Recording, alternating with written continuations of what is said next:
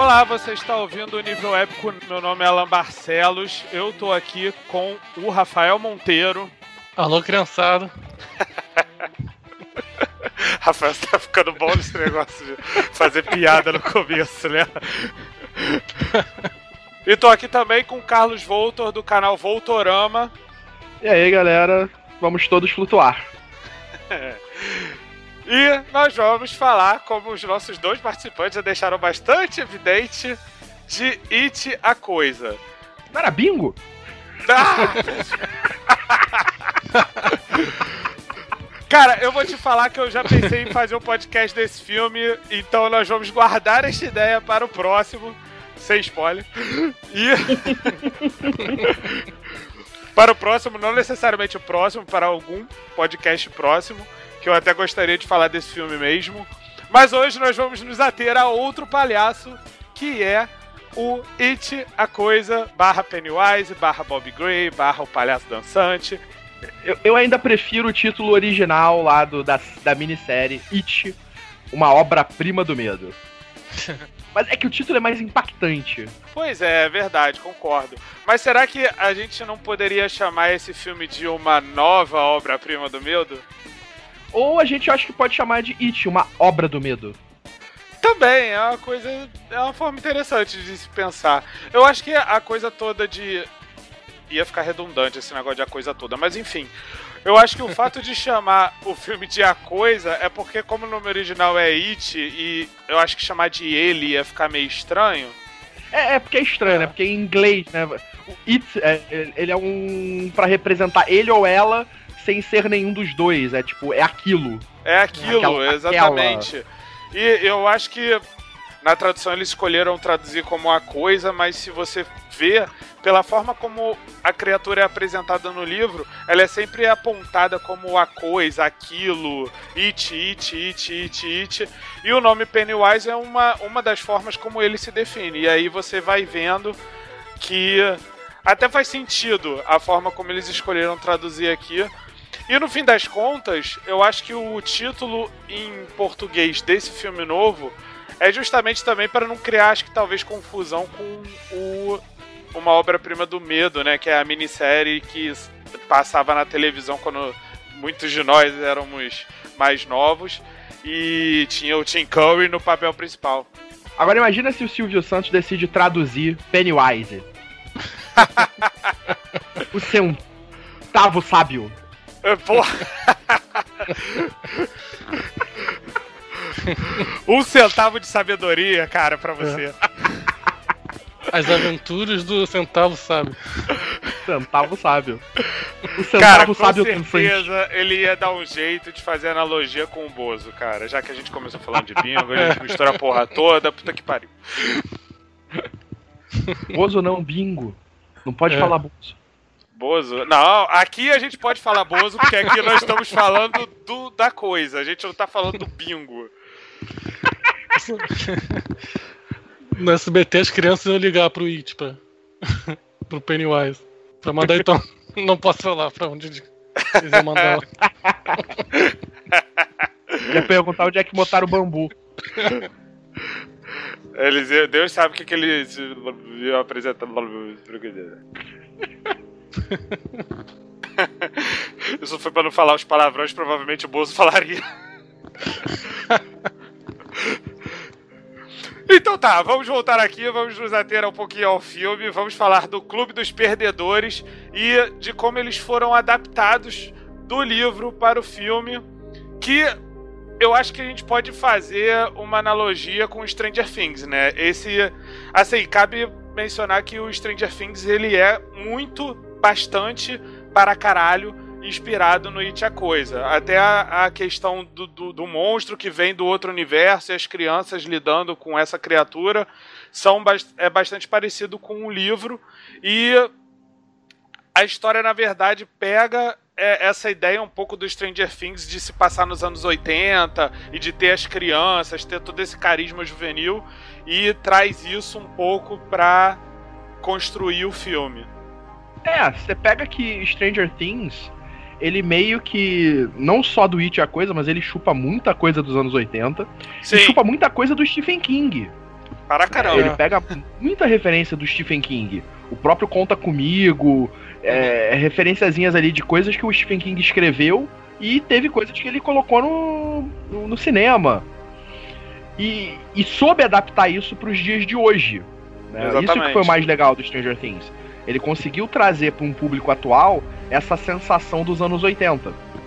E como o It ele se passa aquela tem aquela coisa dos 27 anos, né? O original, ele é as crianças estão em 57, 58 e depois vai para início dos anos 90, final dos anos 80. Isso. Eles, pô, então vamos levar os adultos para os dias atuais e você voltando 27 anos, você cai ali no final dos anos 80. 88 e 89 que se passa a história. É. É, isso aí mesmo. Eu, eu sei porque tem um filme do Batman do Tim Burton sendo exibido no cinema. Exatamente, que é 89, que é na segunda metade do filme.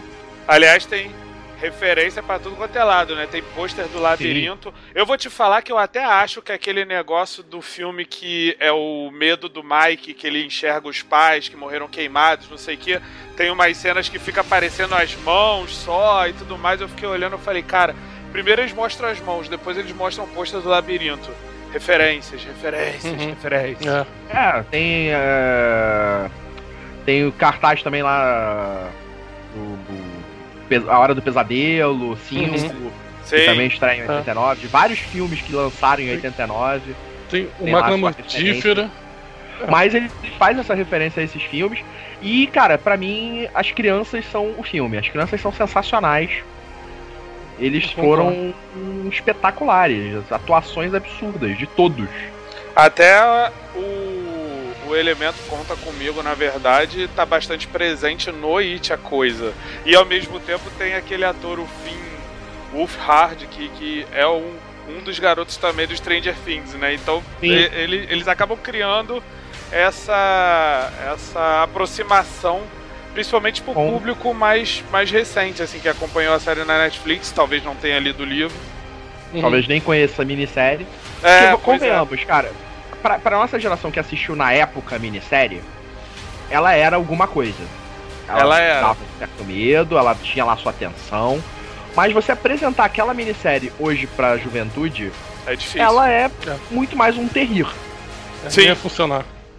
Ela não funciona. É, porque é bem é, trechão e tal. É, é made for TV, né? Era pra TV. É, então, sim. Tipo, uhum. ela não funciona tão. não conversa bem para as crianças, para os jovens hoje.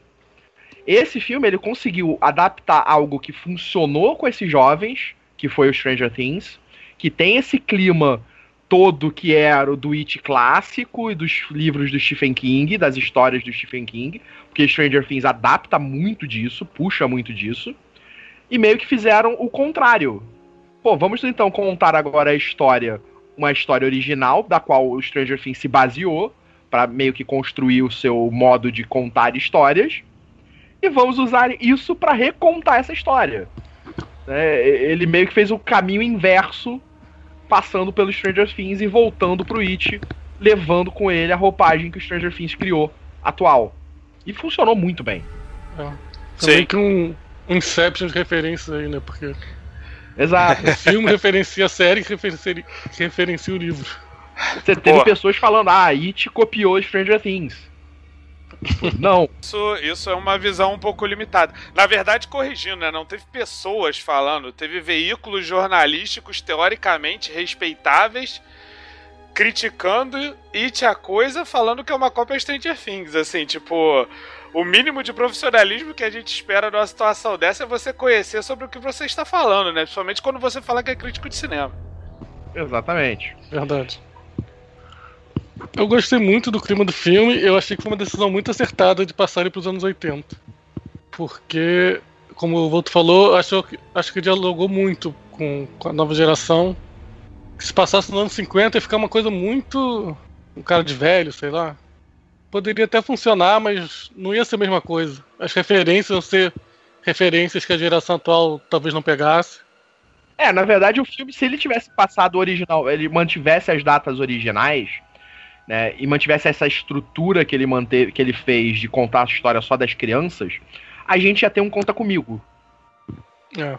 Né, ia ser muito um conta comigo se passando nos anos 50. Se você pensar também, a gente vive meio que essa onda, essa tendência retrô de reviver os anos 80 e muitos dos, das experiências que nós temos, em muitos aspectos. Algo que veio até lá no, no filme novo do Mad Max, que vem vindo já há algum tempo. E aí acho que meio que reforçou e se, se estabeleceu de vez na cultura pop atual com o Stranger Things.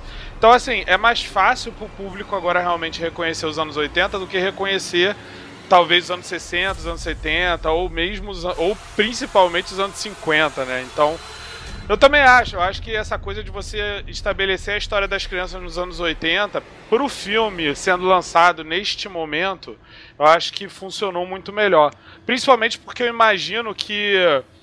Eu lembro que a, a produção desse novo It é, era cercada um pouco por incertezas, assim. É, era, era, uma, era uma adaptação que a, a Warner, os estúdios lá, os estúdios produtores tinham um certo um, um certo pé atrás, assim. E o, o, o, sucesso do Stranger Things meio que martelou a, a certeza de que não, vamos fazer o filme, vai dar certo, é o momento. A verdade é que o Stranger Things contribuiu muito para não só essa tendência dos anos 80, mas até pro It sair e talvez fazer o sucesso que está fazendo, porque o filme está fazendo um puta sucesso. É, a gente teve a queda do diretor do Fukunaga. Sim, que ficou como roteirista nos créditos, né? Que é o escritor do True Detective. A gente tinha, tinha um outro diretor que estava atrelado ao projeto antes também. Teve a, a saída dele, né, do Fukunaga, como diretor. Né, ele ficou só como roteirista. Então, tipo, o filme ele passou por algum. Ele demorou para ser feito, né? Ele já tava com esse projeto aí. Esse projeto já tava, acho que há uns 5, 6 anos rolando aí para ser para sair do papel e por vários problemas criativos, problemas de opção de escolhas, ele foi sendo rejeitado. E aí acabou que caiu na mão do Andy Muschietti, né, que é o diretor do Mama. E ele fez um, sinceramente, um trabalho decente. Eu não digo é. excelente porque teve alguns problemas ali para mim, eu acho que eu gosto da, da ideia da comédia, que o filme apresenta.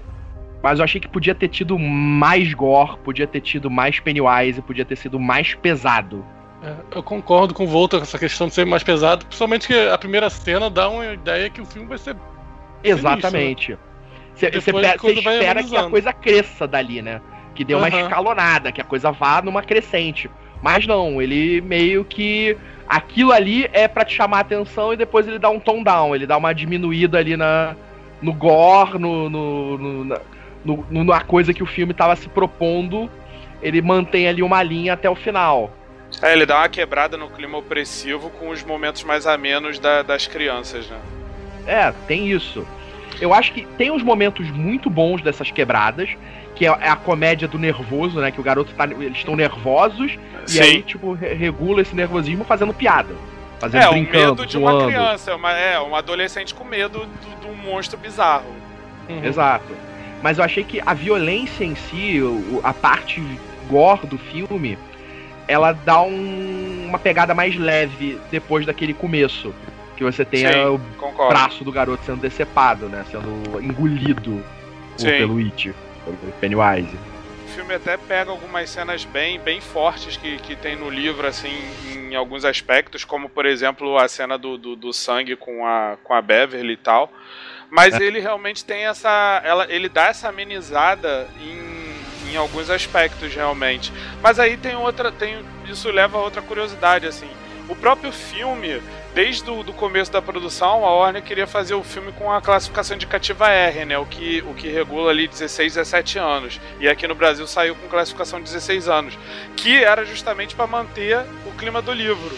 Isso, é, isso também é uma tendência que veio ganhando força agora, que até alguns anos atrás não tinha. Na verdade, começou a ganhar força com Deadpool. É, até pouco tempo esse filme eles fariam para ser PG-13. Mas aí eu acho que eles acabaram dosando isso pelo fator de ser uma história com crianças e até essa coisa que a gente falou de, de aproveitar a onda Stranger Things. Mas eu tava lendo também que, justamente pelo sucesso desse primeiro, eles já estão colocando em andamento a produção do segundo capítulo, que vai mostrar eles adultos na época atual. é, 27 anos depois, né? Porque o Pennywise a, aparece a cada 27 anos. É, E que é, na É. verdade, a história original do livro, né? Ele se passa meio que. Te mostra essas crianças velhas e eles vão relembrando o que acontece com eles durante mais novos. E aí a, a minissérie é dividida em duas partes, que é exatamente primeiro as lembranças deles jovens e depois mostra o reencontro deles adultos voltando à cidade pra enfrentar o Pennywise de novo. E o que eu tava lendo era justamente isso, que nesse segundo filme, que vai mostrar eles adultos, eles já vão pegar mais pesado, já vai ser um filme mais sombrio, que eles vão entrar um pouco mais nessa coisa macabra do Pennywise e do horror. Justamente porque, assim como acontece no livro, é um, o, o período deles adultos é um período um pouco mais pesado mesmo, assim, eles, eles não, não lembram muito bem do que aconteceu quando eles eram crianças, então eles têm que se apegar a essa coisa das memórias para poder tentar lembrar como que eles derrotaram o Pennywise na, na, na primeira vez, É, então é uma coisa meio sem esperança. É, tem a questão do, do- tem questão de abusos também, que eu não vou entrar em muitos detalhes também para não dar tantos spoilers, mas tipo é, a, a parte a- o livro ele é mais pesado porque o livro ele é muito mais ele é muito focado na questão deles enquanto adultos e, e parece que eles querem usar isso no segundo filme. Sim. O negócio, por exemplo, o livro ele tem também algumas coisas muito pesadas e muito bizarras que não foram utilizadas em nenhuma das duas adaptações. Né? Como, por exemplo, a parte final do confronto das crianças. Né? Antes deles fazerem o pacto de sangue, rola uma orgia entre os garotos e a Beverly. Isso, isso inclusive eu li uma entrevista do Andy Muschietti que ele fala que ele, eles acharam que não precisavam usar essa cena na- na- no filme, porque a forma como o filme se construía já, já, já era o bastante para ele contar a história que ele queria contar. E ele colocou a cena do Pacto de Sangue. Então, assim, basicamente era uma cena que ele, eles acharam que não precisava. E que eu até acho que não, não interfere no, no, no filme, no, no resultado final do filme.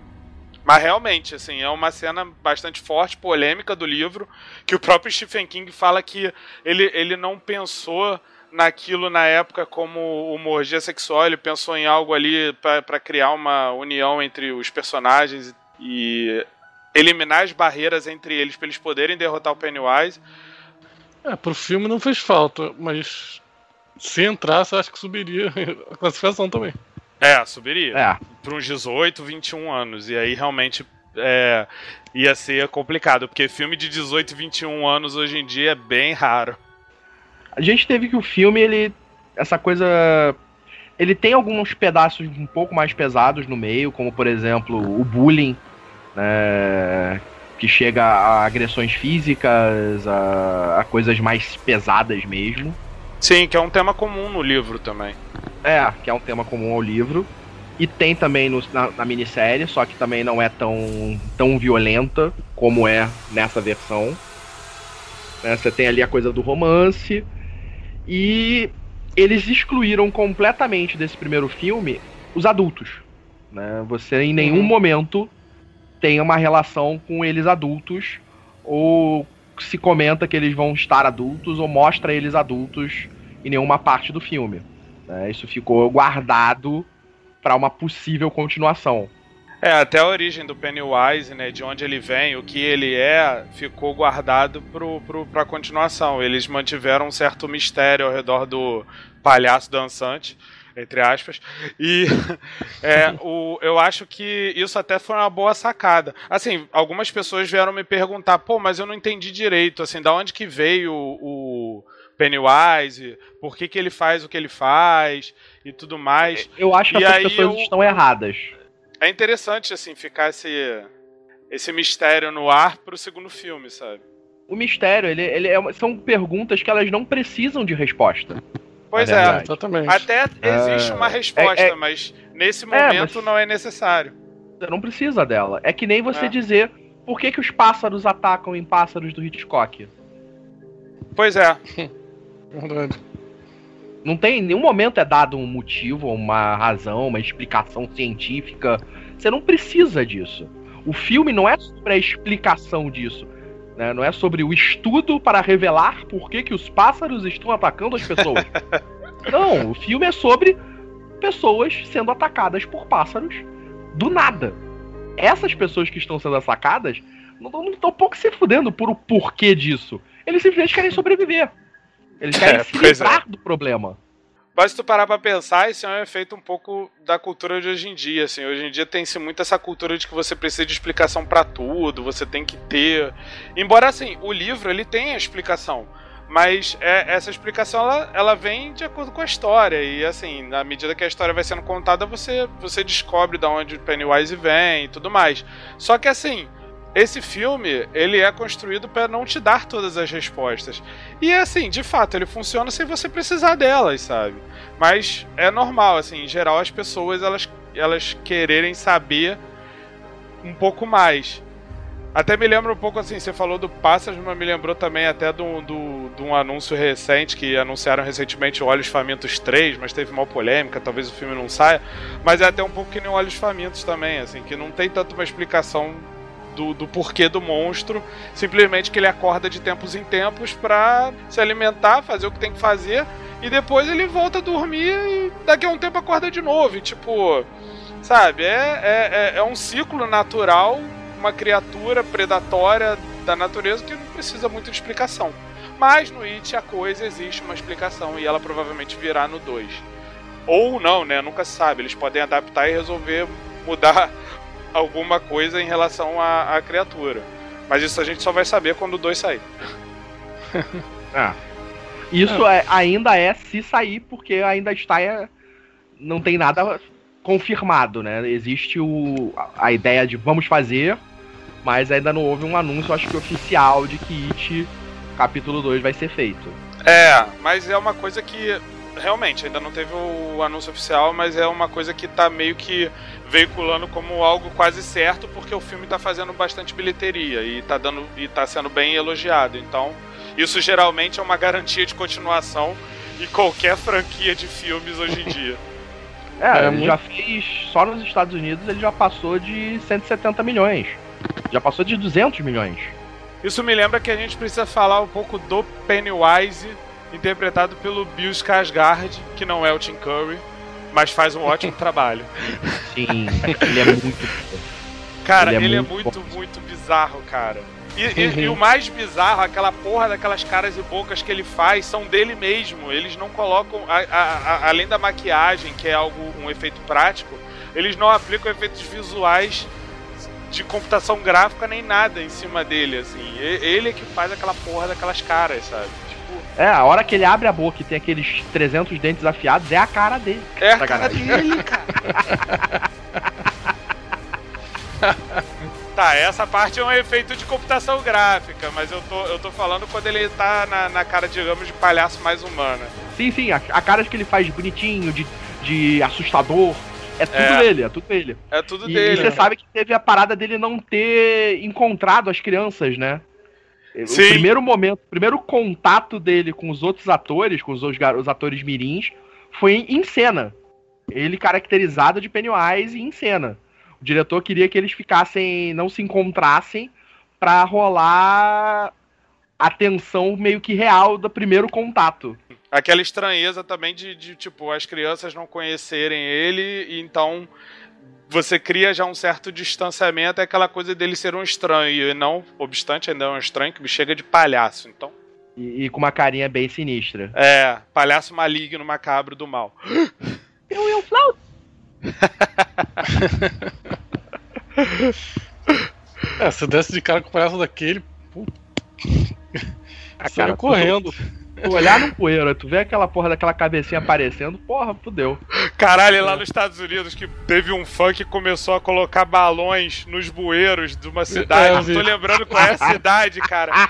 E aí, cara, as pessoas começaram a ver aquilo, começaram a ficar apavoradas a ponto da polícia pedir pra pararem de botar os balões presos nos bueiros, cara. Tipo, puta que pariu. Ele é muito louco, cara. Rolou pegadinha também, né? Você viu a pegadinha? Que bota o cara dentro de um bueiro, aí, tipo, sei lá, o garoto fala que perdeu a bola, e vai o cara lá olhar, aí, tipo, o bueiro é falso. Aí, tipo, em hum. cima é, é aberto. Então aí o palhaço aparece e aí, tipo, pula pra fora e começa a perseguir a Cara, pessoa. Puta que pariu. Sabe o que é foda? Porque há pouco tempo atrás tinha aquele negócio dos palhaços malignos que ficavam perseguindo as pessoas na rua, né? Pessoas fantasiadas de palhaço e tal. Que Sim. já tava criando um problema para os palhaços que realmente atuam com, com humor e com as crianças e tudo mais. Ah, e eles já estavam reclamando. Cara, o It me estreia e começa a ter tudo isso de novo. Puta que pariu. Coitado dos palhaços, cara. É. Profissão de risco. Coitado dos palhaços que não são boas. Patati patatá, coitados. ah, coitado. É aquela coisa também, né? O, o, a coisa do assassino, o assassino vestido de palhaço, né? Que é, é. uma imagem clássica do palhaço assassino. É, e que tem a história real né, terror, do, do palhaço né? assassino. Sim. Do, como é que era? John Wayne Gacy. E ele era um palhaço que animava festas infantis, e era um serial killer, que atraía crianças para matar. Caraca. Que inclusive ficou conhecido como Palhaço Assassino. Que é, ele matou mais de 30 pessoas, mais de 30, teve mais de 30 vítimas. Né? E foi um, um caso bem sinistro nos Estados Unidos, né? Tipo, final dos anos 70, é, período lá dos anos 70, ele mata mais de 33 garotos jovens vestido de palhaço. Com certeza, com, com certeza, o, o Stephen King pegou inspiração nisso. É. Né? tipo, até porque é. ele já declarou que ele concebeu a história em 78, que foi o ano que Tom Wayne foi preso. Com certeza, ele assim, o Stephen King já falou várias vezes, não me conte uma história, provavelmente eu vou pensar em alguma história baseada nela e vou usar Exatamente. a sua ideia para as minhas histórias. Então, assim, ele provavelmente leu num jornal alguma coisa e, e imaginou. E assim, se você parar para pensar, a criatura que ele coloca no, no, na história dele, no, no, no livro, poderia ser qualquer coisa, mas ela fica a maior parte do tempo como um palhaço. Então, assim, certamente era no que o Stephen King estava pensando quando bolou a, a ideia toda do, do, personagem da história. E não só por causa disso também, né? Porque, caralho, se tem uma coisa que mete medo nas pessoas, é um palhaço. é. Mas aí que eu penso, né? É porque palhaço ele é uma figura que sempre foi voltada pra diversão, pro circo. Qual foi o momento né? Será que foi nesse caso? Qual foi o momento que o palhaço se tornou algo de horror também? Né? Em, em que momento o palhaço se tornou algo terrível é, assim, o, o, palhaço ele sempre foi uma figura meio ambígua, né? Porque ele, ele, ele tem aquela coisa da. Ele vem daquela, daquele conceito da comédia e da tragédia, né? Que tinha até o, o bufão, e aí tinha o Pierrot uhum. e parará, e a coisa de lidar com a, com a alegria e com a tristeza e tal. Então, assim, eu acho que essa coisa sempre, sempre veio carregada um pouco de loucura.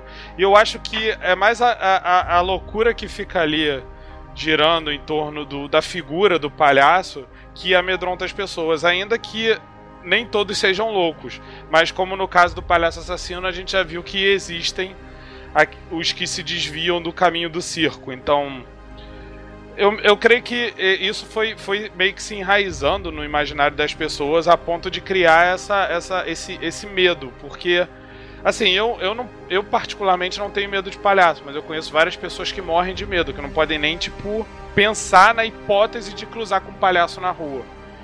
E se você Sim, parar pra pensar, mesmo. no nosso caso aqui do Brasil, ainda tem o carnaval, que tem a figura do Clóvis, que, no, que é baseada nesse conceito antigo do palhaço, e é uma parada bastante medonha sabe? Então, uhum. assim, embora seja usado para diversão, é aquela coisa da di diversão que você se solta e você se perde, você cede a, justamente a seus instintos mais primais e a loucura. O bate-bola, o Clovis, ele é também uma figura um tanto aterrorizante em certos aspectos. E se você parar pra pensar e associar isso tudo, o conceito do palhaço tá, tá em tudo isso, sabe? Principalmente no quesito causar medo, tanto quanto causa alegria. Depende da forma como o palhaço é usado. Ah, sim, sim. Eu acho que essa coisa mesmo do, de você passar o limite com o humor que traz a verdade, que faz você perder certas amarras sociais. Isso às vezes causa medo nas pessoas. O fato de você ser alguém que não tem restrições, sabe? Isso é uma coisa que muitas vezes vem com a imagem do palhaço. Eu acho que é daí que, que, que daí para se tornar uma figura de um filme de terror, de um livro de terror, é um pulo. Ou talvez uma flutuada. uma flutuada. Agora, eu vi um meme muito interessante que era o fofão dentro do bueiro. Aí se você levar aquela história que o fofão tinha um demônio dentro do boneco. Ah, dizer que o fofão tinha uma faca. É, tinha uma faca. faca. Tinha faca. Aqui, cara, histórias, histórias, histórias dignas de anos 80. Não sei como o It a coisa não, não botou um fofão lá, cara. It ainda tem uma coisa que eu achei interessante, que é uma ele faz a, a, fora todas as referências aos clássicos, a coisas dos anos 80, né? Ele tem lá a referência ao palhaço original, ao Tim Curry, que foi o Pennywise na minissérie. Naquela sala de palhaços, quando o garotinho entra fugindo, você tem várias cabeças e vários bonecos de palhaços. Ali você tem duas representações do Tim Curry, do Tim Curry Sim. palhaço bonitinho e do Tim Curry palhaço demônio, e representado ali em bonecos e em estátuas dentro daquela sala. Foi muito uma, homenagem. Foi uma homenagem maneira. Ao, ao, ao Witch é. Que é também sensacional. E, o Tim Curry é o, é o puta It. Foi muito foda ele sendo o Pennywise. É um puta ator, né? Ele como Pennywise marcou o medo na infância de muita gente. muita gente. Ou melhor, marcou a obra-prima do medo na infância de muita gente, cara. Que puta Sim. que pariu. Isso é que é foda, assim, o It, o It ele respeita as origens e acho que por isso mesmo é um filme que vale muito a pena.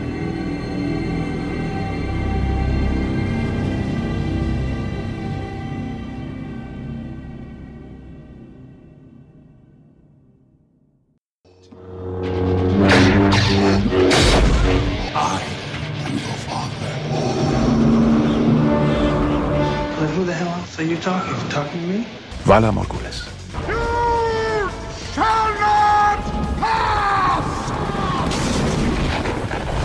Antes de encerrarmos esse podcast, nós vamos às nossas dicas aleatórias e eu vou começar com a dica do Carlos Volto. Então, uma dica aleatória. Vá, claro, fora assistir o filme It e assistir a sua minissérie It, assista It Follows. Não tem nada a ver com um palhaço seguindo você. Mas é um ótimo filme de terror. Achei digno. Eu também. É, é um ótimo filme de terror. Né? Tipo, desses mais recentes, pra mim ali tá no top. Ali junto com Insidious, com The Conjuring. It Follows, que eu não lembro o título dele em português. Corrente do Mal. Corrente é. do Mal. Exatamente. E se eu não me engano, o filme está na Netflix para ser visto. O filme está na Netflix. Então vejam It Follows já que vimos It, vamos continuar com It no título. É, vamos continuar seguindo o It. Né? É. Vai lá, Rafael, sua dica.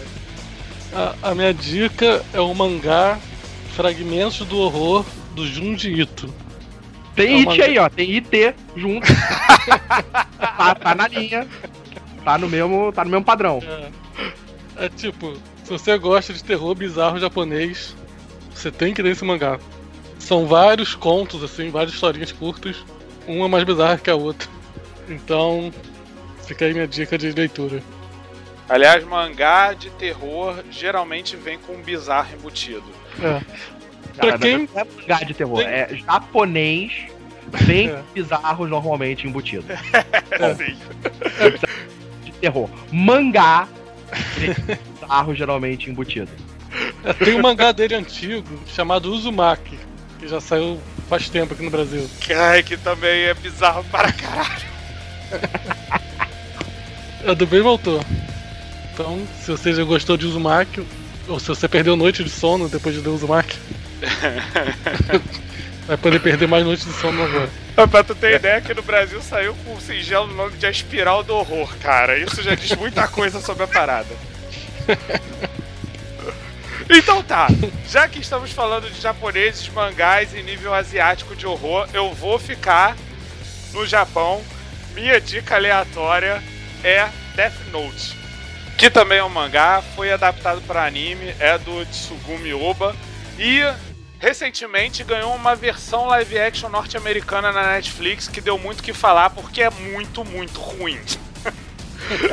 o que, aliás, é um histórico do Death Note ter filmes live action ruim. Não importa se é norte-americano ou se é japonês, os filmes japoneses também são bem toscos e não funcionam. Mas o mangá e o anime são muito bons, valem muito a pena. E em virtude do fato da Netflix lançar o filme, ela disponibilizou todos os episódios do anime para serem vistos na plataforma de streaming. Então, assim, minha recomendação é vai lá e assista um Death Note. Death Note não tem it no nome, mas é mais ou menos terror, é um suspense investigativo. Conta a história de um estudante do ensino médio que descobre um caderno sobrenatural e começa a matar as pessoas para fazer justiça, só que isso acaba criando vários conflitos morais. E eu acho que o grande lance do anime é esse: é, são os conflitos morais e a história de gato e rato entre o Kira, que é o, o estudante, e o L, que é o detetive tentando encontrar esse assassino. Essa história toda é o que move o, o, anime e é o que não está no filme, que, que é o que faz o filme ser tão ruim, além de vários outros problemas que eu não vou entrar no mérito agora. Então, assim, assista o anime Death Note, vai lá na Netflix. Quando você for assistir O Corrente do Mal, também pode assistir o Death Note, tá tudo lá. E depois você pode procurar o mangá também que o Rafael indicou. E aí tá tudo ali dentro do horror, do cinema. E, tem ali, e tem ali no, no Death Note, você não falou, mas tem ali o Light, que é o personagem principal, que tem ali sonoramente um It, né, o nome, né, que funciona também aí para essa jornada do seguimos o It. Então é isso. Com isso a gente termina esse podcast arrumando qualquer razão para enfiar um it no meio. E isso soa mal pra caramba. Vamos terminar essa porra logo, porque tá começando a ficar péssimo.